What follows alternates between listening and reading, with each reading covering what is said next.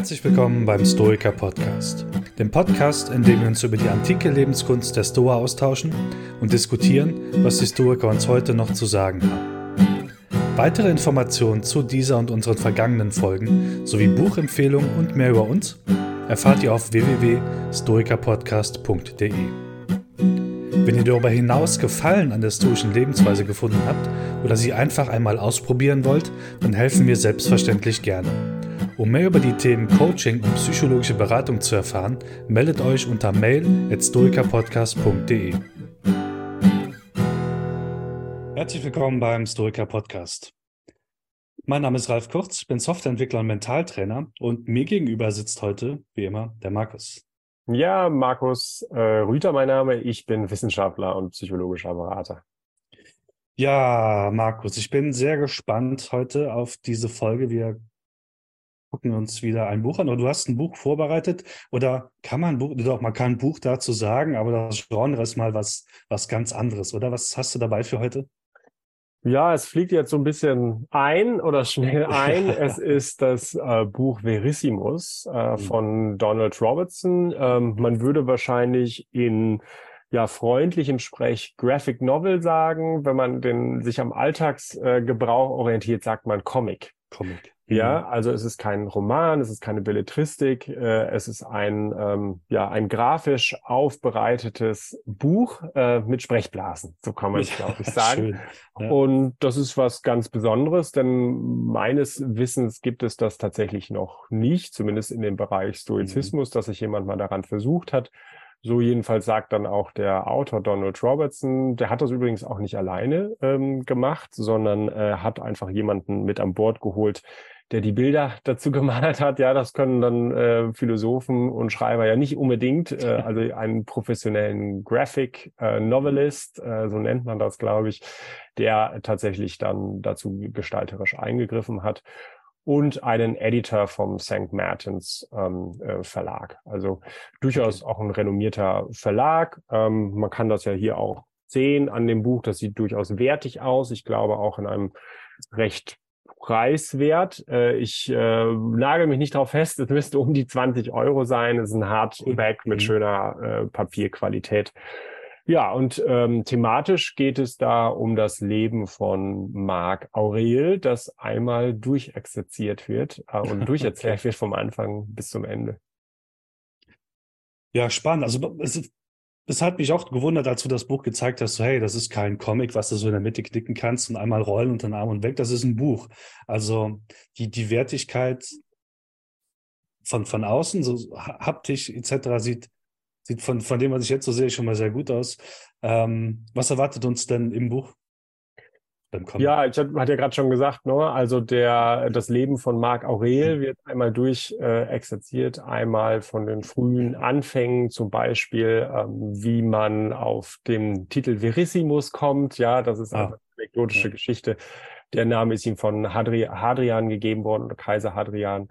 Ähm, das äh, bedeutet so viel wie der wahrhaftigste. Und ich will jetzt nicht mhm. allzu viel spoilern. Das müssen vielleicht diejenigen, die dann das kaufen, äh, sich nochmal genauer anschauen.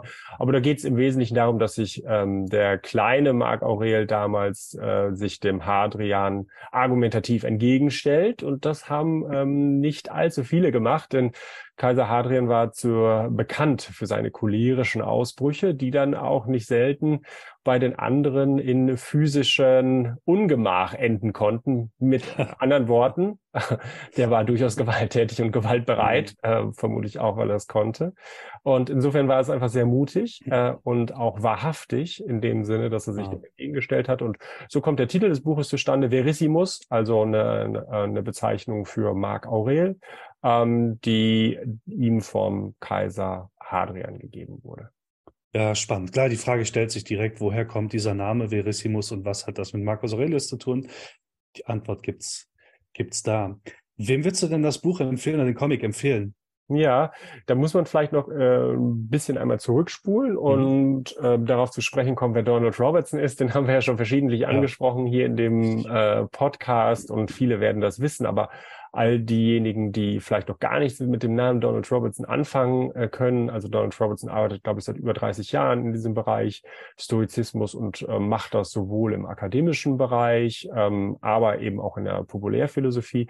Er ist ausgebildeter Psychologe, hat aber auch einen Abschluss in der Philosophie, also ein wahrhafter Tausendsasser oder jemand, der the best of both worlds shared, ja, so, so könnte man, glaube ich, sagen. Der weiß, glaube ich, schon, wovon er spricht. So viel kann man, denke ich, mhm. sagen, ja. Und ist, so wie er sich selbst beschreibt, einfach auch ein kleiner Geschichtsnerd. Ähm, und das merkt man. Also, das ist jetzt die Überleitung zu deiner Frage. Das merkt man auch am, mhm. am Text. Ähm, das heißt, da bekommt man sehr viele auch geschichtliche Details erzählt ähm, vom Markomanischen ähm, Krieg, mhm. Krieg gegen die Parther, Aufstand der Ägypter, also all die Pest, all das, was so im Leben von Marc Aurel so stattgefunden hat. Ähm, es gibt, ähm, das ist auch ganz interessant, sowohl am Ende des Buches als auch ähm, am Anfang des Buches so kleine ähm, eine Einführung des Autoren, wo er auch darauf hinweist, ja, also äh, lest bitte dieses Buch nicht als Ersatz äh, eurer Lieblingsgeschichtsbibel, er mhm. ist zum Teil einfach fiktionale ähm, Literatur. Also mhm. diejenigen Dinge, die, wir, die man nicht über Marc Aurel weiß, die wurden eben auch eingefügt. Manchmal wurde es auch mit den Jahreszahlen nicht hundertprozentig genau genommen. Im Großen und Ganzen kann man die, der Geschichte so folgen. Also es ist nicht ähm, rein erfunden, aber man muss, glaube ich, darauf aufmerksam machen, dass einfach so eine Graphic Novel und die, die wir hier vor uns haben, einfach ein fiktionaler Text ist. Und mhm jetzt zu, dem, zu der Frage nochmal zurück, für wen ist das was? Also für diejenigen, die was mit Geschichte anfangen können, ja, die auch nicht, ähm, ja, äh, die, die, die bereit sind, äh, sich auf komplexere geschichtliche äh, Strukturen und Zusammenhänge einzulassen.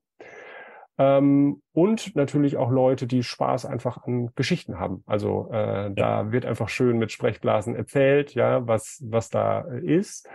Und jetzt kommt das Besondere, warum wir das ja besprechen, ist ja kein Geschichtspodcast, ähm, sondern eine Philosophie.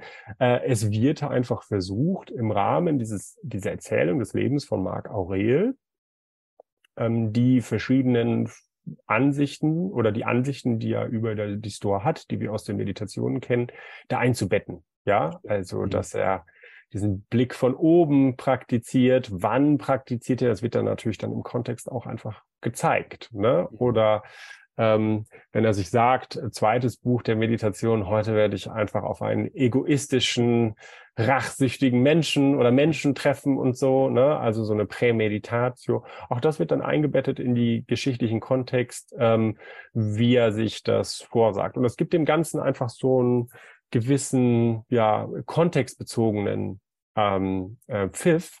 Denn mhm. sehr häufig liest man ja einfach ähm, über diese verschiedenen Übungen äh, so, so hinweg in der Sekundärliteratur. Ach, die folgenden fünf Übungen gibt's. Aber hier sehen wir das sozusagen mal in Action anhand des Lebens von von, von Marc Aurel und den Herausforderungen, die er sich stellen musste. Und das waren, weiß Gott, nicht wenige. Ja, spannend. Ähm, sehr spannend weil ich es auch noch nicht gelesen habe, um, umso spannender jetzt für mich an der Stelle. Aber vielleicht geht es ja vielen auch so. Ähm, ich stelle es mir to total genial vor, auch ähm, das wirklich mal zu sehen, wie es hätte sein können, wenn ein Kaiser seine, seinen Stoizismus im, in seinem echten Leben praktiziert. Und ich, ich weiß nicht, wie, wir, wollen jetzt nicht zu viel spoilern, aber schon Interesse wecken. Ne? Ähm, was, worauf läuft es so am, am Ende hinaus bei dem Buch für dich? Hm.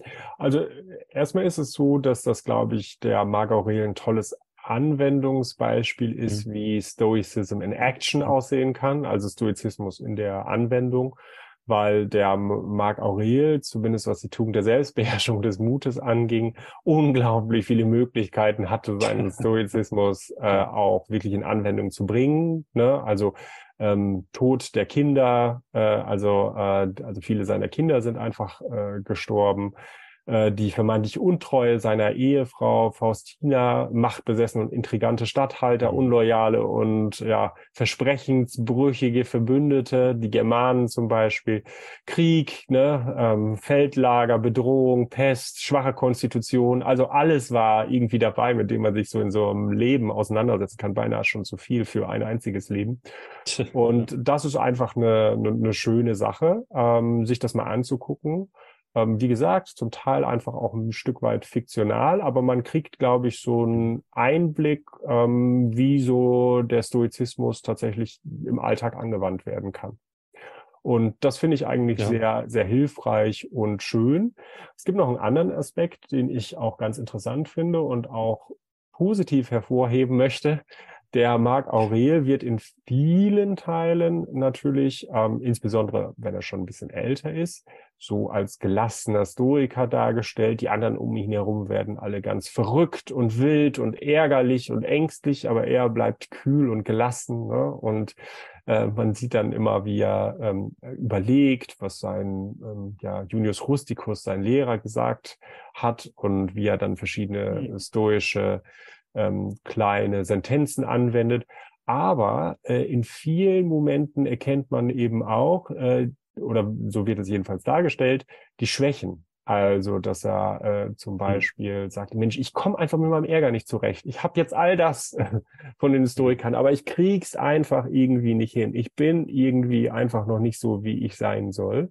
Und das fand ich irgendwie auch eine schöne Lehre, dass äh, manchmal wird der Marc Aurelia so als so perfekter Stoiker, bewundernswert, ideale ja. Persönlichkeit. Aber hier wird er auch so mit seinen, all seinen Schwächen dargestellt und insbesondere in seinen Umsetzungsschwächen. Äh, und das macht ihn, äh, finde ich, zumindest für mich, ähm, sehr sympathisch. Klingt, das, das klingt super, weil, also gerade diese Verletzlichkeit zu zeigen und diese, diese Unperfektion, die ja auch, glaube ich, ähm, viele auch im echten Leben betrifft, ähm, einfach da, dazu stehen, so, hey, ja, klar, dies, die Ideen der Historiker im echten Leben anzuwenden, das ist nicht immer Zuckerschleckensatz wiederholen, das ist richtig Arbeit und das geht auch mal an den Kern. Also so habe ich es jetzt bei dir rausgehört, so wird er dargestellt. Ja, genau. Also da wird eine Szene zum Beispiel beschrieben, wo ähm, ja in der Öffentlichkeit gelästert wird über seine Frau, dass sie untreu ist und so weiter. Und das nimmt ihn natürlich mit. Ne? Und da sieht man eben auch dann in dem Comic, wie äh, ihn das beschäftigt. Und da ist er jetzt nicht der kalte, gefühllose Sto was mhm. heißt gefühllos, der, der, der gelassene Stoiker, der sagt, ach ja, das sind halt die anderen Meinungen, die sind indifferent für mich und so weiter, ich kann die ja belehren, sondern das trifft ihn einfach schon. Ne? Also mhm, okay. diese dieses Mobbing, Lästerei, so kann man das vielleicht irgendwie ja. nennen. Und das macht ihn eigentlich auch ganz nahbar und da kann man sich einfach schneller mit verbinden, als wenn diese Figur des Marc Aurel so ein überhöhter, stoischer. Weiser wäre. Ja, so würde ja, schön. ich sagen. Ja.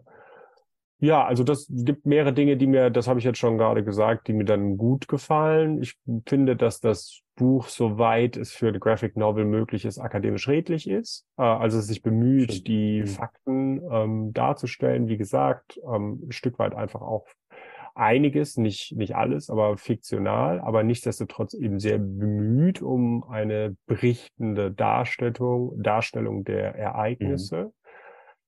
Und es möchte gleichzeitig aber auch ähm, für eine breite Leserschaft ansprechen. Ähm, und das ist, glaube ich, ein besonderes Anliegen. Ne? Also Graphic Novel wiegt, wirkt ja ein bisschen, ja, wir möchten jüngere Menschen vielleicht ansprechen, nicht notwendigerweise, aber dass das vielleicht eines der Hauptpublikums ist oder Teil des Hauptpublikums ist.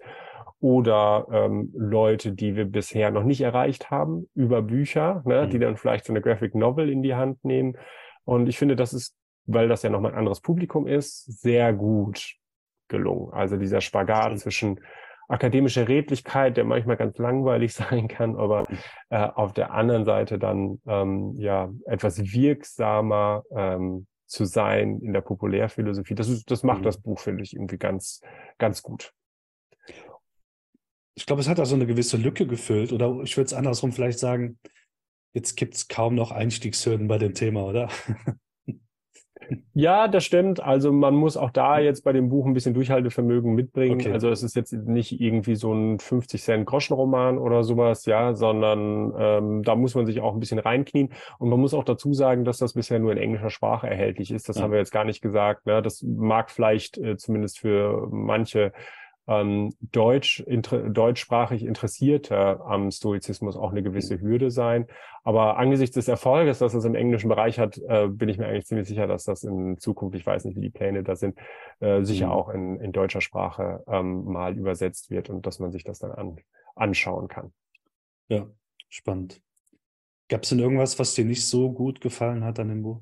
Ja, wenn überhaupt, äh, dann ähm, ja, ich bin jetzt kein wirklich großer Erfahrener in der Comic-Szene, aber hier und da habe ich doch schon auch Graphic Novels äh, gelesen äh, und mir angeschaut. Und da finde ich die Bildsprache, die ist episch, die ist gewaltig. Ähm, ja, also es sieht alles irgendwie immer so ein bisschen aus wie so ein kleines Kranach-Gemälde. Ähm, äh, die sind aber häufig auch überzeichnet. Ne? Mhm. Also man kennt es ja vielleicht auch von den Asterix-Figuren, ja, wenn die irgendwie eins auf die Mütze kriegen, dann geht's alles in eine Richtung, ja, dann ditcht der Kopf zusammen und so. Und so ein mhm. bisschen ist das in diesem äh, Werk auch. Okay. Also es ist schon so ein bisschen überzeichnet an vielen Stellen. Das muss man mögen, aber ist vielleicht auch einfach eine Geschmackssache. Äh, ich mhm. würde sagen, ähm, wir haben ja diese Rubrik hier äh, bei uns. Was hat dir nicht so gut gefallen? Und ähm, ja, da muss man ja auch was reinschreiben. Und äh, das, ist jetzt das, das ist jetzt das, was mir dabei aufgefallen ist, aber es ist wirklich nur ein ganz marginaler Punkt. Im Großen und Ganzen kann ich ähm, das Werk, glaube ich, sehr, sehr empfehlen. Ist einfach nochmal ein anderer Zugang zum, zum Stoizismus über so eine gewaltige Bildersprache und das Leben eines berühmten ja. Kaisers. Ja, okay, ja, spannend. Vielen Dank. Gibt's was, was du zum, zum Abschluss für dieses Buch den den zukünftigen Lesern und jetzt unseren Hörern mitgeben möchtest?